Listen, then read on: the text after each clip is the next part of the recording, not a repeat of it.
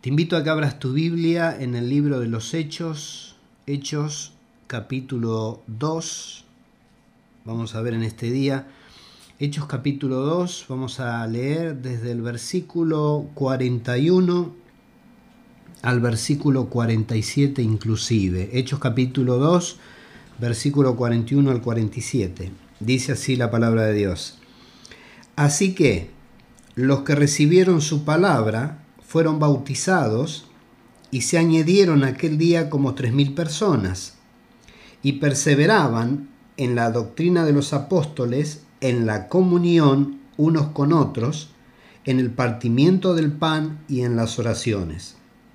Y sobrevino temor a toda persona, y muchas maravillas y señales eran hechas por los apóstoles. Todos los que habían creído estaban juntos y tenían en común todas las cosas, y vendían sus propiedades y sus bienes y lo repartían a todos según la necesidad de cada uno. Y perseverando unánimes cada día en el templo y partiendo el pan en las casas, comían juntos con alegría y sencillez de corazón, alabando a Dios y teniendo favor con todo el pueblo y el Señor añadía cada día a la iglesia los que habían de ser salvos. Tremenda palabra esta, ¿no? Yo le puse como, como, como título a esta palabra lo que debe hacer un cristiano. O cómo debe ser un cristiano. ¿Basado en qué? Ustedes saben que, que la iglesia... Eh, la iglesia del Señor nació después, nació en el libro de, de los Hechos, y, realmente esta gente era como que tenía impreso en, a través del Espíritu Santo el carácter de lo que Dios quería que fuese la iglesia. Por eso vamos a ver eh, en sus comienzos, ¿no? Por eso que vamos a ver en este día eh, algunas cositas. Yo quiero que veas, por ejemplo, el versículo 42 dice, y perseveraban en la doctrina de los apóstoles, en la comunión unos con otros, en el partimento del pan y en las oraciones. Y aquí me quiero tener en, en lo que perseveraban ellos. ¿En qué perseveraban? En la doctrina de los apóstoles. ¿Por qué dice que eh, perseveraban? Porque habían otras doctrinas también. Pero esta gente no se enganchaba con cualquier viento de doctrina que andaba por ahí, sino que perseveraban en lo que los apóstoles le habían eh, enseñado. Mirá lo que dice, por ejemplo, yo tengo acá segunda de Juan 9, que dice así, cualquiera que se extravía y no persevera en la doctrina de Cristo, no tiene a Dios. El que persevera en la doctrina de Cristo, ese sí tiene al Padre y tiene al Hijo. ¿Eh? Fíjate esta palabra, ¿eh? Cualquiera que se extravía y no persevera en la doctrina de Cristo. ¿Cuál es la doctrina de Cristo? La, doctrina que, enseñaron los apóstoles, que es la doctrina del Señor. Ahora, la Biblia dice que el que se va de esta doctrina, que dice, no tiene a Cristo. Repito, cualquiera que se extravía, que se pierde, que se va, y no persevera, no, no insiste en la doctrina de Cristo, no tiene a Dios. Ahora, el que persevera, el que se mantiene en la doctrina de Cristo, ese sí tiene al Padre y al Hijo. Se sabe y se deduce que el que no tiene a Dios no tiene a Cristo y el que no tiene a Cristo no tiene a Dios. Fíjate lo que dice, por ejemplo, Primera de Corintios, capítulo 15, versículo 1 y 2. Además, os declaro, hermanos, el Evangelio que os he predicado el cual también recibisteis, en el cual también perseveráis, por el cual asimismo, si retenéis la palabra que os he predicado, sois salvos si, no creísteis en vano. ¿Eh? Repito, 1 Corintios capítulo 15, versículo 1 y 2. Dice el apóstol Pablo, Además os declaro, hermanos, el Evangelio que os he predicado, el cual también recibisteis, en el cual perseveráis. ¿eh? Esa es la palabra, perseverar, o sea, eh, mantenerse firme en las enseñanzas del Señor, no desviarse ni a la derecha ni a la izquierda. Esto es lo que hacía la iglesia primitiva. Segunda de Timoteo, si quieres fijarte conmigo, segunda de Timoteo, capítulo 3, versículo 14 al 17. Segunda de Timoteo 3, 14 al 17 dice así. Pero persiste tú en lo que has aprendido y te persuadiste, sabiendo de quién has aprendido, y que desde la niñez has sabido las sagradas escrituras, las cuales te pueden hacer sabio para la salvación por la fe que es en Cristo Jesús. Toda la escritura es inspirada por Dios y útil para enseñar, para redarguir, para corregir, para instruir en justicia, a fin de que el hombre de Dios sea perfecto, enteramente preparado para toda buena obra. Esta es la carta que el apóstol Pablo le escribe a Timoteo y le dice, pero eh, persiste tú en lo que has aprendido, como queriendo decir, persevera en lo que has aprendido. No, no, no, no, no lo dejes de lado. No, no claudiques, no te vayas detrás de otras cosas que no has aprendido. ¿eh? Dice, pero persiste tú en lo que has aprendido y te persuadiste sabiendo de quién has aprendido, o sea, del apóstol. Dice, y continúa diciendo el versículo 15, y que desde la niñez has sabido las sagradas escrituras. ¿Para qué sirve? Porque te pueden hacer sabio para la salvación por la fe que es en Cristo Jesús. Y después habla de la palabra en sí, dice, toda la escritura es inspirada por Dios y es útil para enseñar, para redarguir, para corregir, para instruir en justicia. ¿Para qué? ¿Cuál es el fin? De que el hombre de Dios sea perfecto, completo, quiere decir esto, enteramente preparado para no alguna, sino para toda buena obra. Preparado para toda buena obra. Una de las cosas que hacían los... Eh, los antiguos era eh, eh, perseverar en la doctrina de Cristo, hermano. ¿Qué, qué, qué, cosa? Ahora vos dirás, sí, yo estoy en la iglesia, y yo, pero ¿cuánta gente hay, al menos que yo conozco, que está, se ha apartado del Señor por escuchar otras doctrinas, que no es la doctrina cristiana, que no es la doctrina que hemos recibido nosotros, que yo he recibido de mi pastor, que vos has recibido de, tu pastor. No, no, no es esa doctrina, es una doctrina que viene de cualquier lado y, enseguida ha hecho, este, ha hecho raíz en la vida de los cristianos. Pero una doctrina que no es cristiana, una, una doctrina que no es la que hemos recibido nosotros.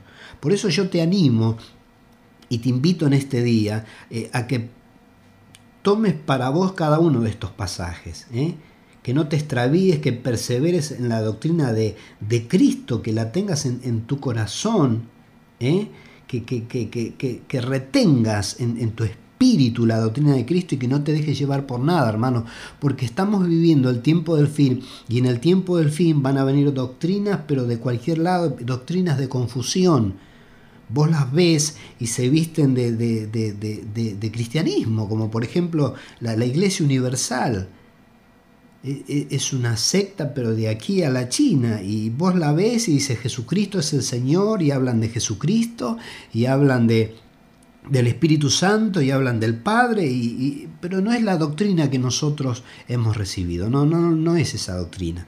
Nosotros no recibimos esa doctrina. Es una doctrina de error, es una falsa doctrina. Ahora, ¿cuántos, cuántos creyentes que han escuchado la verdadera doctrina están hoy en esas iglesias? Un montón, un montón. Ahora dice la Biblia que, lo acabamos de leer, que el que se extravía, que el que no persevera, eh, Dios no está con él. No está Dios, no está el Hijo y tampoco está el Espíritu Santo. Ahora, el que persevera, el que se mantiene en, las cosas fundamentales que nos han enseñado en cuanto a la palabra de Dios, ese sí tiene a Dios, ese sí tiene al Hijo y ese sí tiene al Espíritu Santo. Yo te animo, hermano querido, hermana querida, en este día a que eh, eh, perseveres en las cosas de Dios persevera en la doctrina de Dios, porque en el último tiempo vienen vientos de doctrinas de todos lados para confusión de la iglesia, ¿eh? para que el cristiano se extravíe, se extravíe, se salga de la verdad y se vaya a la mentira. Muy bien, seguimos con esto. El segundo punto de este pasaje es la comunión. Primero dice el versículo 42 de Hechos 2, y perseveraban en la doctrina de los apóstoles. ¿Qué otra cosa? En la comunión unos con otros. Primera de Juan capítulo 4 versículo 12, por ejemplo, dice, Nadie ha visto jamás a Dios. Si nos amamos unos a otros, Dios permanece en nosotros y su amor se ha perfeccionado en nosotros. Repito, nadie ha visto jamás a Dios. Si nos amamos unos a otros, Dios permanece en nosotros y su amor se ha perfeccionado en nosotros. ¿Por qué está este pasaje? Porque es sinónimo de cuando uno tiene comunión con otro. Esta gente no solamente eh, eh, perseveraban en la doctrina del Señor, sino que también perseveraban en la comunión unos con otros. Te leo otro pasaje bíblico. Primera de Corintios, capítulo 1, versículo 10. Primera de Corintios, capítulo 1, versículo 10. Dice, Os ruego pues, hermanos, por el nombre de nuestro Señor Jesucristo, que habléis todos una misma cosa, y que no haya entre vosotros divisiones, sino que estéis perfectamente unidos en una misma mente y en un mismo parecer. Hermanos, esta palabra es tremendo. Dice la palabra que tenemos que estar unidos en una misma mente, en un mismo pensamiento y en un mismo parecer. Yo digo, a mí me parece esto y vos decís, a mí me parece lo mismo. Vos decís, a mí me parece aquello y yo digo, a mí me parece lo mismo. Este es eh, básicamente, eh, este es el sentir que había en la iglesia primitiva. Eh, más precisamente en el libro de los Hechos, cuando vino el, bautismo en el Espíritu Santo, estaban todos, como dice la Biblia, unánimes. ¿eh? había una unanimidad, estaban todos puestos de acuerdo para el mismo fin, hermanos, tenían el mismo sentir todos. ¿Qué sucede cuando pasa esto en, varios cristianos o en muchos cristianos? El poder de Dios se manifiesta. ¿Qué sucedió en, el libro de los Hechos cuando estaban todos de acuerdo, eh, unánimes? Vino el Espíritu Santo, los bautizó. ¿Eh? Una cosa tremenda que nos sirvió para, desde ese entonces hasta ahora sigue sirviendo, hermano, es tremendo el bautismo en el Espíritu Santo. La comunión, ¿cómo anda la comunión con tu hermano? ¿Cómo anda la comunión con tu hermana? Yo he notado algo que es, es lastimoso en las iglesias. Vos entras a las iglesias y uno está sentado eh, en una punta, el otro en la otra punta, así en las cuatro puntas, uno en cada, y capaz que todas las sillas del medio están vacías. ¿Dónde está la comunión? ¿Dónde está eh, eh, el amor? ¿Dónde está? Dice, nadie ha visto jamás a Dios. Ahora, si nos amamos unos a otros, Dios permanece en nosotros y su amor se ha perfeccionado en nosotros. Si yo te amo a vos, yo vengo a la iglesia y yo me siento lejos de vos, ¿cómo es eso? Eso, se contradice. Si cuando uno ama a una persona, ¿qué hace? Eh, trata de estar al lado de esa persona, ¿sí o no? Trata de estar al lado, de tener comunión. Vos vas, fíjate vos cómo están sentados, dos por allá, tres por acá, cuatro, sí, no sea cosa de que si se sienten todos juntos o que si vos te sientes al lado de otro hermano no sea cosa que por ahí te contagie lepra o te contagie, no sé, alguna sarna o alguna cosa de esa. ¿Dónde está el amor, hermanos? ¿Dónde está la comunión? Otra de las cosas que he notado en las iglesias, termina la palabra, termina la reunión, todo el mundo vuela. ¿Dónde está la comunión que vos tenés con tu hermano? A nadie le interesa. Es como que, eh, ¿cómo te puedo decir? Es como que cada uno eh, vela por, por, su causa, por su cada uno en la iglesia, cada hermano vela por su necesidad. Eso es egoísmo puro y no le interesa la necesidad de los demás. No, te digo que, que, que vayas a suplir la necesidad de tu hermano, pero sí de que te interese porque querés a tu hermano y por lo menos que ores por esa necesidad. Pero no, termina la, termina la, la, reunión, cada uno vuela por su casa. Y la pregunta es esta, ¿dónde está la comunión con tu hermano? ¿Cuándo, ¿cuándo tenés comunión con tu hermano? ¿En qué momento? Si en el momento que podés tener comunión, salís corriendo para tu casa, porque claro, seguramente tenés, este, eh, tenés cosas que hacer en tu casa. Pero ¿y la comunión con tus hermanos? Esta gente no solamente, la gente del libro de los Hechos, no solamente perseveraban en la doctrina de los apóstoles, sino que también en la comunión de unos con otros. ¿eh? Había comunión, se, hablaban, tenían el mismo sentir. Muy bien. Seguimos. Versículo, eh, eh, capítulo 42 dice, eh, y perseveraban en la doctrina de los apóstoles, en la comunión unos con otros, y la otra cosa es en el partimento del pan. En el partimento del pan. Por ejemplo, yo tengo un pasaje acá que dice Lucas 22:15, y les dijo, hablando de Jesús, eh, cuánto he deseado comer con vosotros esta Pascua antes que padezca. Cuánto he deseado comer con vosotros esta Pascua antes que padezca, dice el Señor. Ustedes saben que eh, una de las cosas que estaba haciendo ahí el Señor era eh, compartiendo el pan con, con con, sus discípulos. Jesús tenía, Jesús tenía comunión con sus discípulos, Jesús compartía el pan con sus discípulos, en, realidad compartía todo con, sus discípulos.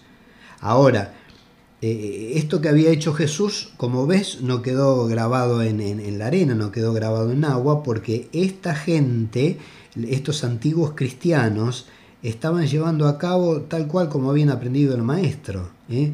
perseveraban en la doctrina que se les había enseñado, perseveraban en la comunión, seguían teniendo comunión unos con otros y también perseveraban en el partimiento del pan. ¿eh? Y, cuántas veces nosotros, eh, yo tengo un, si vos ves acá, eh, por ejemplo, el, a ver el versículo 46, dice, y perseverando unánimes cada día en el templo y partiendo el pan en las casas, comían juntos con alegría y sencillez de corazón. ¿Ves? Es sinónimo a lo que leímos en el, en el versículo 42 que dice que perseveraban también en el partimiento del pan.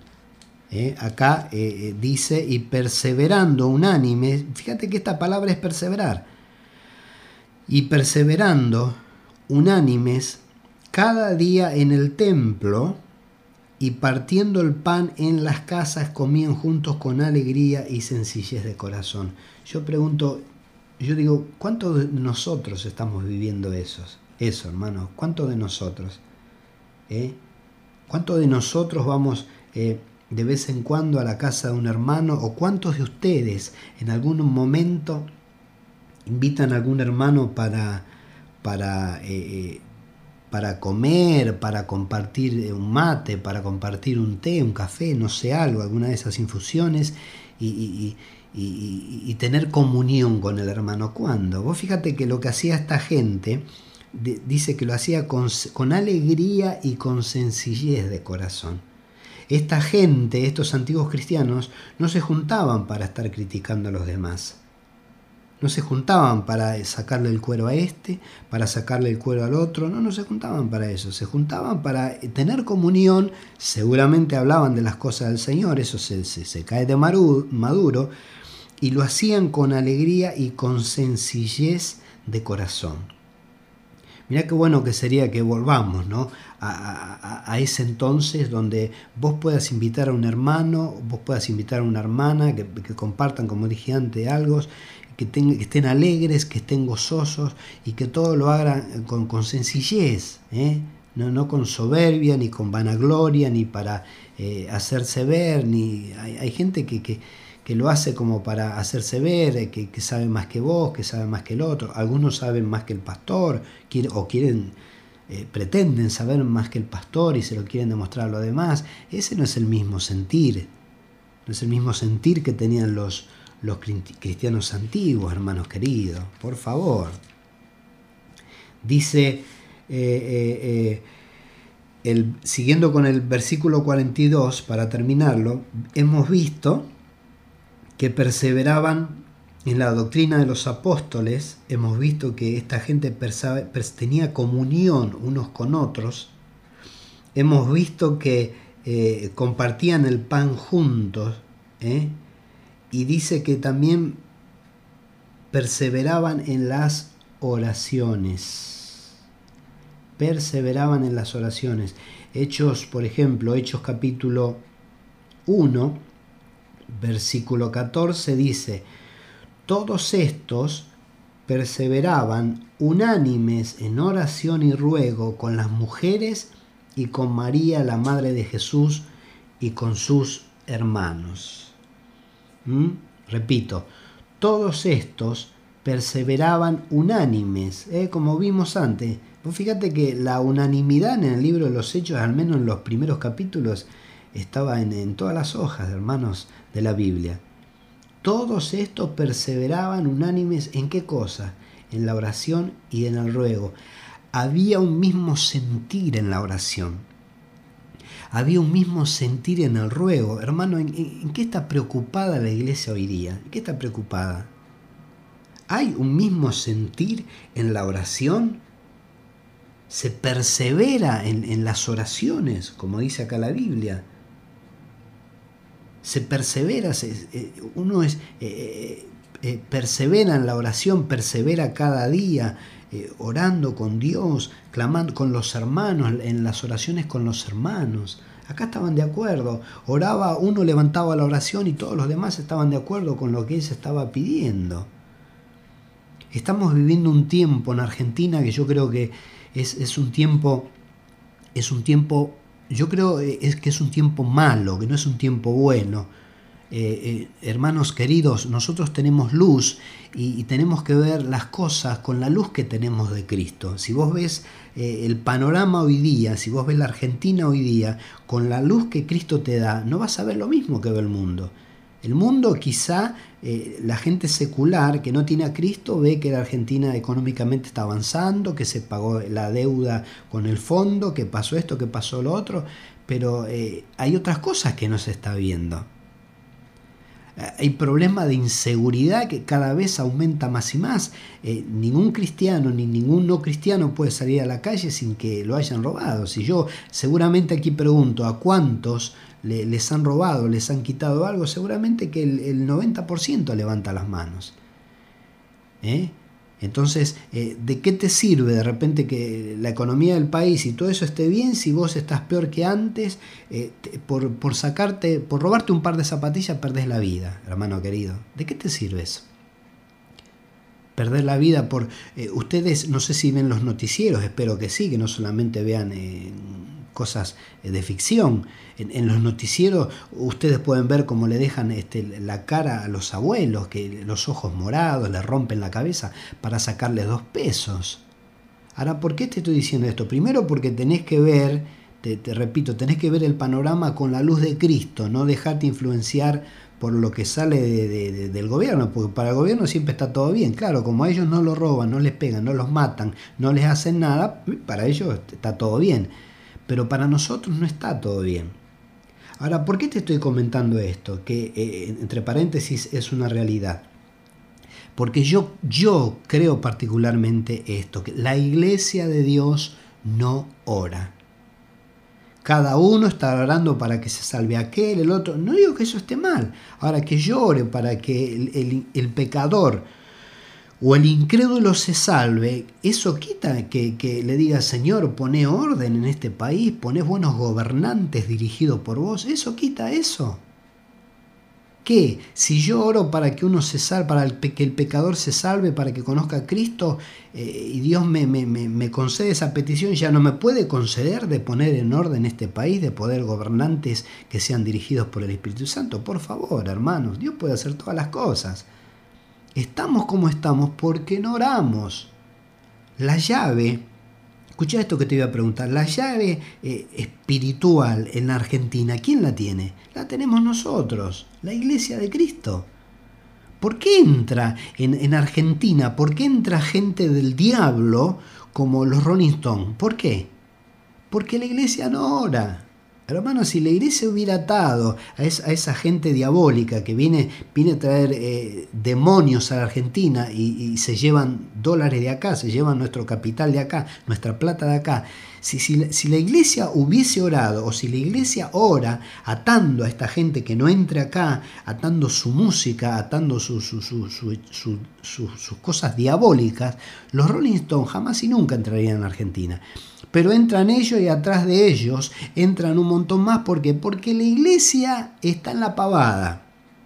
O sea, yo oro para aquel pecador que va caminando por enfrente, se, eh, convierta, Dios lo toque y todo esto. Y no oro para que eh, esta gente diabólica venga acá y le llene de demonio a ese joven o a esa joven, sea hombre o mujer, lo mismo.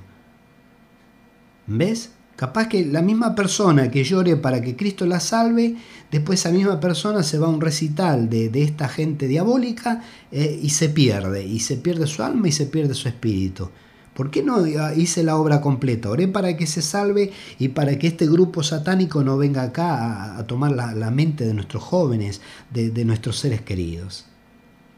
Hermano, estamos, yo creo que estamos lejos de estar de acuerdo en, las oraciones. Lo que creo es que cada uno eh, está velando por, por, su iglesia, cada uno está velando solamente por sus cosas y, no está mal que eso se haga.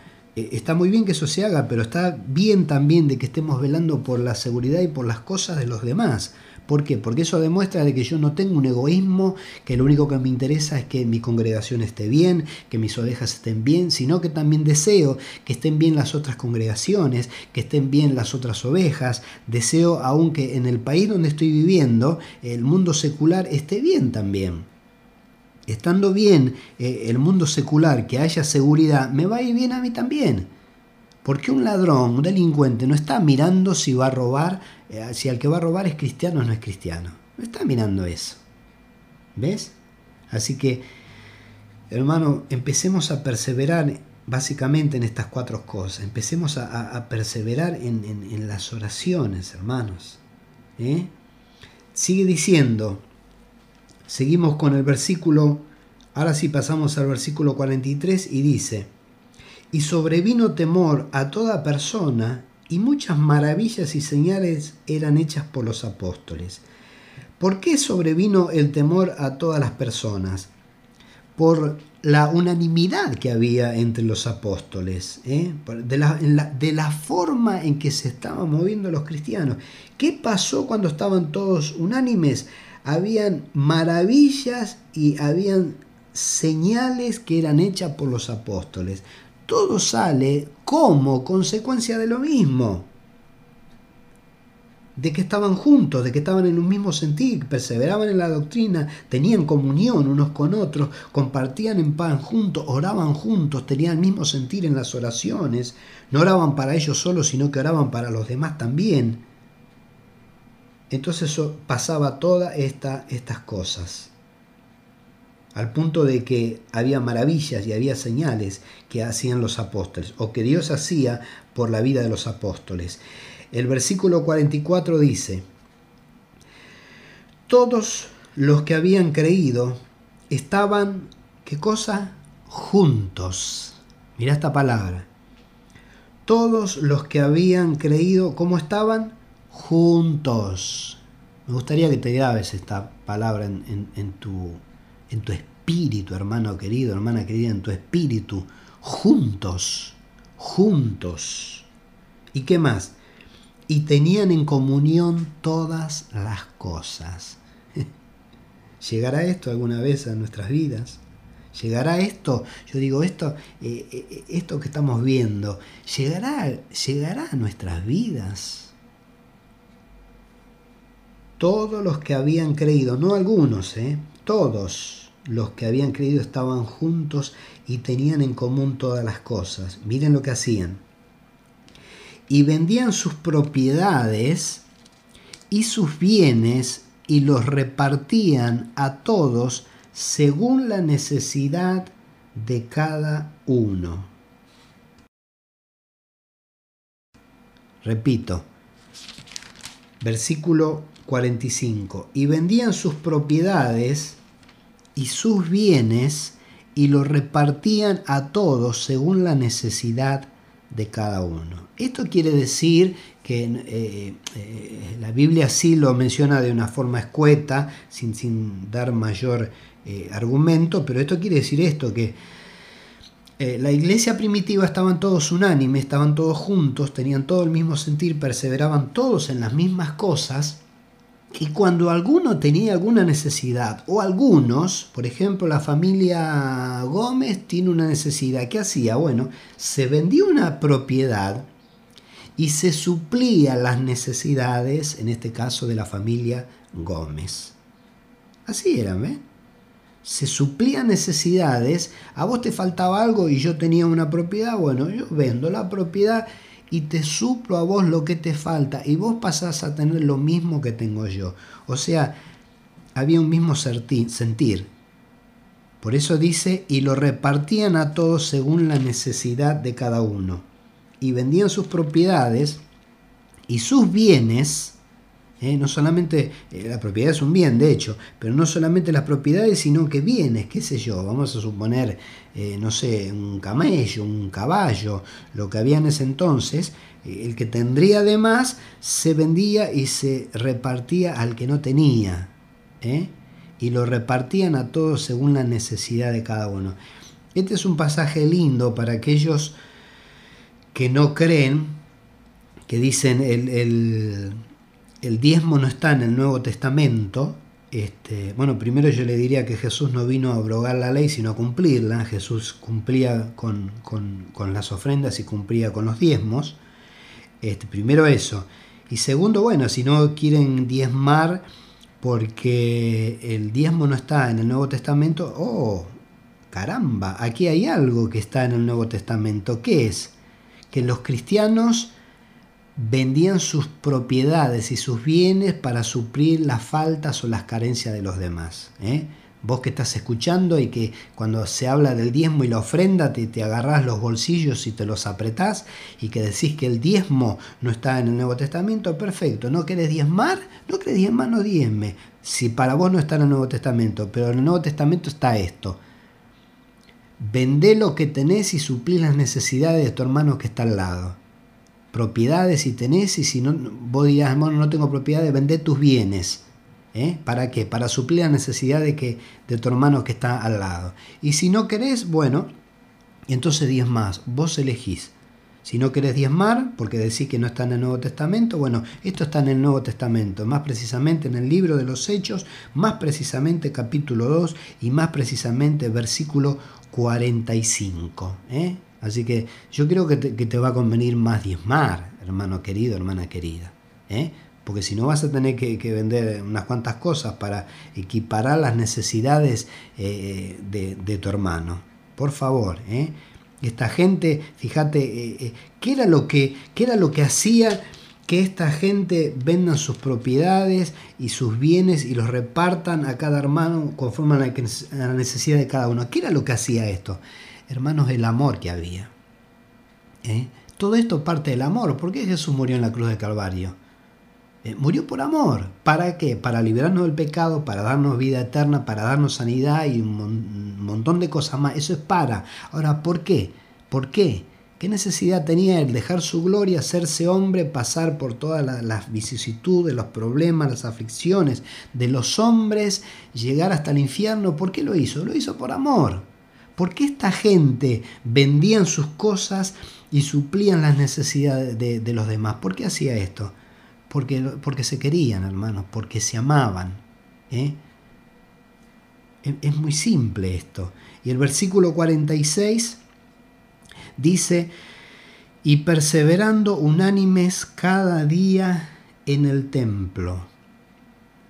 ¿Eh? Fíjate, la palabra de hoy es perseverar perseverando unánimes. ¿Una vez por semana? No. ¿Dos veces por semana? No. ¿Tres veces por semana? ¿Cinco? No. Dice cada día y perseverando unánimes cada día en el templo. Hermano, esta gente se congregaba todos los días. Te leo lo que dice Hechos capítulo 14, versículo 22. Confirmando los ánimos de los discípulos, exhortándoles a que permaneciesen en la fe y diciéndoles, es necesario que a través de muchas tribulaciones entremos en el reino eh, de Dios. Es necesario que a través de muchas tribulaciones entremos en el reino de Dios. Perdón, este no es el pasaje, me equivoqué. Eh, Mateo 26, 55 dice, en aquella hora dijo Jesús a la gente, como contra un ladrón habéis salido con espadas y con palos para prenderme. Y esta es la palabra. Cada día me sentaba con vosotros enseñando en el templo y no me prendisteis. Esta es la palabra, no cuando vinieron a arrestar a Jesús, sino que Jesús está aclarando aquí una cosa. Que él cada día se sentaba con ellos para enseñarle en el templo. ¿Por qué dice cada día? Porque estaba todos los días enseñando en el templo. La iglesia antigua, la, iglesia primitiva, eh, eh, eh, se congregaba todos los días, todos los días estaba en la iglesia, todos los días estaban las cosas del Señor. Ahora, perdón, ahora yo no pretendo esto, yo no pretendo esto, pero lo que estoy viendo es que nosotros, en vez de avanzar, estamos retrocediendo en este punto, en este caso, precisamente porque antes nos congregábamos tres veces por semana, a veces cuatro veces por semana, después dos veces por semana. Ahora hay gente que se congrega una vez por semana, no digo que esté mal. Hay gente que va una vez cada 15 días y, la idea satánica es que cada vez eh, primero te congregues una vez por semana, después te congregues cada 15 días, después te congregues eh, cada 20 días, después una vez por mes. El hecho de que de a poquito te vayas saliendo de la iglesia. Y sucede todo lo contrario que sucedía en el tiempo de los apóstoles, en el tiempo de la iglesia primitiva, que dice que cada día perseveraban en el templo. O en el caso del Señor que dice, cada día me sentaba con vosotros enseñando en el templo. ¿Mes?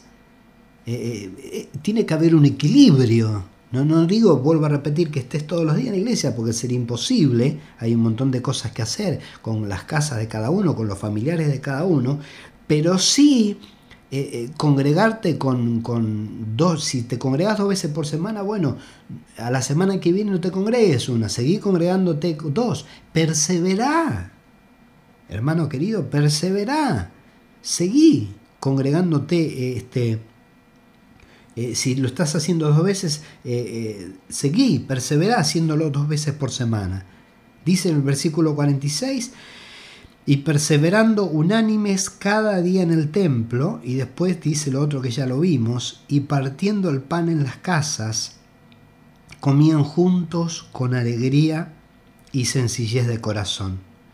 Y el versículo 47 dice, alabando a Dios, y teniendo favor con todo el pueblo, y el Señor añadía cada día a la iglesia los que habían de ser salvos. Alabando a Dios y teniendo favor con todo el pueblo. ¿Ves? Esta gente alababa a Dios, como lo hacemos nosotros, pero también tenía favor con el pueblo. Y cuando sucedían todas estas cosas que hemos leído, ¿Qué dice, qué termina diciendo el versículo 47? Y el Señor añadía cada día a la iglesia a los que habían de ser salvos. O sea que vos fíjate esto, esto es tremendo, hermanos queridos. Eh, acá, hasta ahora lo que hemos leído, nadie salía a evangelizar. Hasta lo que hemos leído. Ellos tenían en común todas las cosas, ellos perseveraban en la doctrina de los apóstoles, perseveraban en la comunión unos con otros, perseveraban en el partimento del pan, perseveraban en las oraciones, perseveraban cada día en el templo, perseveraban alabando a, a Dios. Y cuando ellos hacían todas estas cosas, el Señor, no ellos, el Señor dice que cada día, o sea, todos los días, añadía el Señor, no ellos, a la iglesia, ¿a quienes? A los que habían de ser salvos. Hermano, prácticamente quizá ni se predicaba. Está bien que dentro de la doctrina de Cristo, eh, cuando dice perseveraba en la doctrina, eh, también, eh, de hecho, en la doctrina está la evangelización, de hecho. Pero acá lo, lo que nosotros estamos leyendo, así como lo leemos, dice de que ellos tenían este mismo sentir y se amaban de tal manera y estaban en una unanimidad de tal manera que el Señor añadía a la iglesia los que habían de ser salvos. La gente, hermanos queridos, la gente incrédula venía sola a la iglesia. ¿Por qué? Porque veían el cambio. Yo veo iglesias, eh, eh, hermanos que son, eh, la verdad que no sé, no, no, no, no sé. Yo conozco una iglesia eh, de hecho, me, congrego en una iglesia, me he congregado en una iglesia que, cuando fui la primera vez nadie me saludó. Nadie me saludó, nadie me dio la bienvenida. Por supuesto que nadie sabía si era pastor, si era maestro, si era evangelista o si era nada, qué sé yo. Nadie sabía nada de mí, nadie me conocía. Una iglesia que nadie me conocía, nadie me saludó, nadie me, dijo eh, bienvenido, cómo está, cómo anda, y, después seguí yendo por meses a, esa iglesia a congregarme, simplemente a congregarme, no a ministrar, sino a recibir yo, y, en meses, hermanos, nadie me saludó. El pastor allá adelante, es una iglesia que tiene, no sé, como 40, 50 metros de largo, el pastor allá adelante, el tipo nunca se preocupó por, por, Nunca lo vi así de cerca de dos o tres metros, nunca lo vi. Él está allá adelante y hace la suya. Y, la pregunta es esta, ¿el amor de Dios dónde está? ¿Dónde está el amor de Dios? Si yo hubiese entrado a esa iglesia diciendo, eh, por ejemplo, ¿no? Diciendo, ah, me voy a matar, que estoy que el otro, hubiera sido cualquier pecador, que alguien me invita a la iglesia y voy, y después ahí nadie me da bolilla, como, como sucedió, y salí de la iglesia y te matás.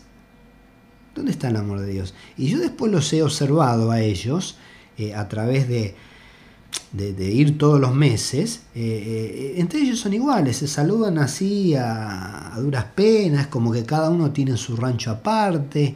Y vos decís, ¿dónde está el amor de Dios?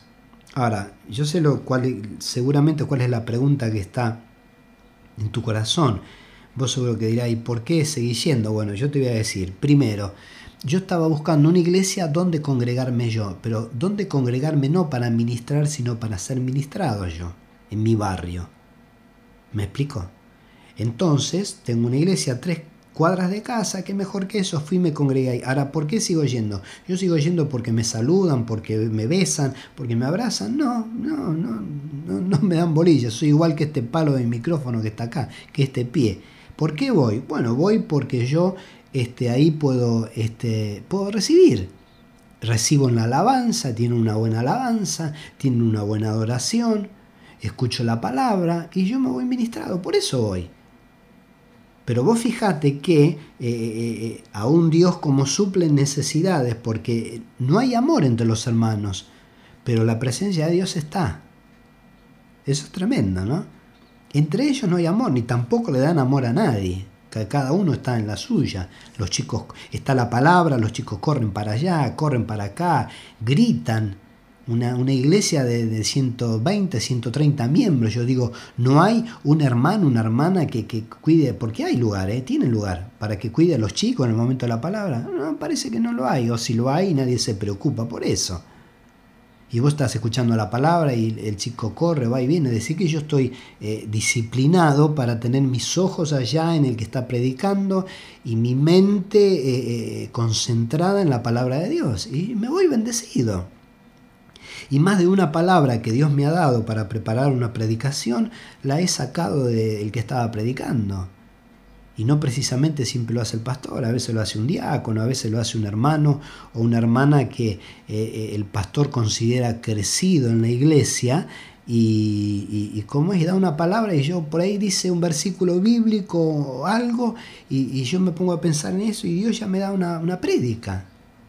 O sea que esto es así, todos necesitamos ser ministrados, aunque seas pastor, aunque seas maestro, aunque seas evangelista. Yo, yo te escucho a vos pasar adelante, venir acá al frente y decir dos o tres palabras y seguramente que de esas dos o tres, de una, seguramente saco una predicación. Pero yo me di cuenta de esto, que si yo no escucho nada, no, saco nada. ¿Por qué? Porque no escucho nada. ¿Eh? Por eso es, necesario el congregarse. Eh, es necesario, hermanos queridos, es necesario perseverar. Yo me di cuenta a través de años, yo he visto gente, te hablo del año, eh, te hablo del año 1987, 1988, te hablo de muchos años atrás, que, te, gente, hermanos que te imponían la mano y, era tal la unción de Dios que tenían que salías catapultado para atrás como si te hubieran pegado una patada, una mula, una cosa así. Y, después de meses, ese mismo hermano apartado en el mundo, este, eh, en desgracia, mal, como, como toda gente que se aparta del camino. Y uno ve eso y dice, Señor, eh, ten misericordia de mí, que, que, Dios nos ayude a nosotros, hermanos queridos, que Dios nos ayude, ayude a nosotros. ¿Y por qué? ¿Por qué sucedió esto? Porque no perseveraron. Acá el asunto está en perseverar, hermanos. El, rey Asa eh, sirvió a Dios por casi 40 eh, años. Eh, él fue creyente. 40 años yo creo que no es una vida, yo creo que son dos vidas, un montón de tiempo. ¿Qué hizo? Se apartó. Dios le había dicho no te alíes con, con los reyes que no son creyentes, en un determinado momento él fue sitiado o algo así, no recuerdo muy bien ahora la historia, él fue sitiado, tuvo miedo, tuvo temor, se alió con otro rey, cuando Dios le había dicho no lo hagas, no lo hagas, desobedeció, se alió con otro rey. Al cabo de dos años, se enferma de los pies el rey Asa y se mueve. Se enfermó gravemente de los pies, dice la Biblia, y se murió. Ahora vos, vos fíjate, 40 años sirviendo al Señor y después deja de perseverar. ¿Qué te parece a vos? Cuando dejó de perseverar se enfermó de los pies, cuando dejó de perseverar se murió. ¿Dónde está el rey Asa hoy? No lo sé, pero esa es la historia bíblica. Hermanos, aquí el tema es perseverar. Y, algunos de ustedes que, que me están escuchando saben que lo que estoy diciendo es así. ¿Cuántos hermanos apartados hay? ¿Cuántos? Ninguno tiene justificativo. ¿eh? Delante de Dios ningún apartado tiene justificativo, porque Dios y el Padre y el Hijo jamás y nunca te van a hacer algo para que te apartes. Jamás y nunca. Si te apartaste fue por un humano. Al humano le tirará a Dios la oreja, pero vos vas, ya sabes dónde vas.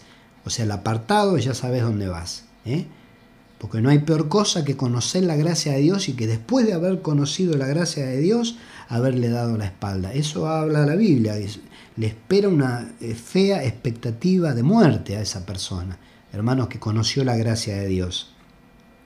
Así que yo te invito en este día a cada uno de ustedes, a cada uno de, los que están escuchando esta palabra, quizá a través de un cassette, quizá a través de un CD, que están escuchando esta palabra, yo te invito a que perseveres, que perseveres en lo que se te ha enseñado, en la buena doctrina, hermano querido, que sigas con eso, que tengas comunión, porque estoy seguro que no tenés comunión con tus hermanos. ¿Eh? Y perseverar habla de cuando uno está en algo, perseverar quiere decir que sigas en eso que estás. Yo creo que la mayoría de nosotros no estamos en la comunión, o sea que teníamos que empezar a tener comunión unos con otros y después perseverar, insistir, insistir, insistir, insistir en tener comunión unos con otros. ¿eh? En el partimento del pan, acuérdense en esto, en algo que se dejó de hacer. ¿eh? Y en las oraciones, hermanos queridos, tengamos comunión eh, en las oraciones, tengamos todo el mismo sentir eh, como, como dije antes, oremos por el país, oremos por las autoridades, se acercan elecciones, hermanos, ¿a quién vas a votar? Que el Espíritu Santo te guíe, a quién tenés que votar, pero que te guíe el Espíritu Santo, hermanos queridos. ¿eh? Que, que, el gobernante, el gobernante que, que gane las elecciones sea un gobernante establecido por Dios. Oremos por esto, apuntemos por esto, hermanos. En el nombre de Jesús te lo pido. No tengamos otro gobernante como el que tenemos porque para muestra basta un botón, nos va a seguir yendo igual. Si vos votás a este mismo gobierno, nos va a seguir yendo igual porque para muestra es un botón. Entonces oremos por esta causa. Yo no te estoy diciendo votar por esto o votar por el otro. Cada uno vote por el, que el Señor le diga. Seguro que el Señor va a decir a todo el mismo. No va a decir a uno vota este y al otro vota el otro. Pero oremos por esto. Oremos. Y te digo otra cosa ya para eh, antes, antes de, de, terminar orando por, por esta palabra. En la política, la izquierda no es de Dios. Te lo digo ahora para que lo sepas. La izquierda no es de Dios. La izquierda viene a ser eh, el, anticristo. ¿eh? Porque Dios es un Dios, no digo de política derecha, pero Dios es un Dios de derecha. Porque eh, en su palabra, por ejemplo, cuando, a Jesús, ¿dónde está? Está a la diestra del Padre, está a la derecha del Padre. ¿Ves? No lo pone a la izquierda. El lugar de honor es la derecha, no es la izquierda. La izquierda no es lugar de honor. Dice la palabra en Mateo 25, hablando de Jesús, que cuando el Hijo del Hombre venga apartará los cabritos de las cabras como el de, los, cabritos de las ovejas como el pastor las apartas. Y a las ovejas las va a poner a la derecha. Las ovejas somos nosotros, ¿ves? Jesús nos va a poner a la derecha. ¿Por qué? Porque es lugar de honor. ¿Cómo se le dice a la derecha? Diestra. ¿Cómo se le dice a la izquierda? Siniestra. Ahí tenés la palabra, hermanos. Hermano querido, esa es la palabra, la izquierda es siniestra. ¿eh? Por eso que en todo eh, Sudamérica está avanzando la izquierda. Eh, en Venezuela, en Argentina, en Colombia, ¿por qué? Porque estamos en el último tiempo. Y con la izquierda vos ya verás cómo se gobierna.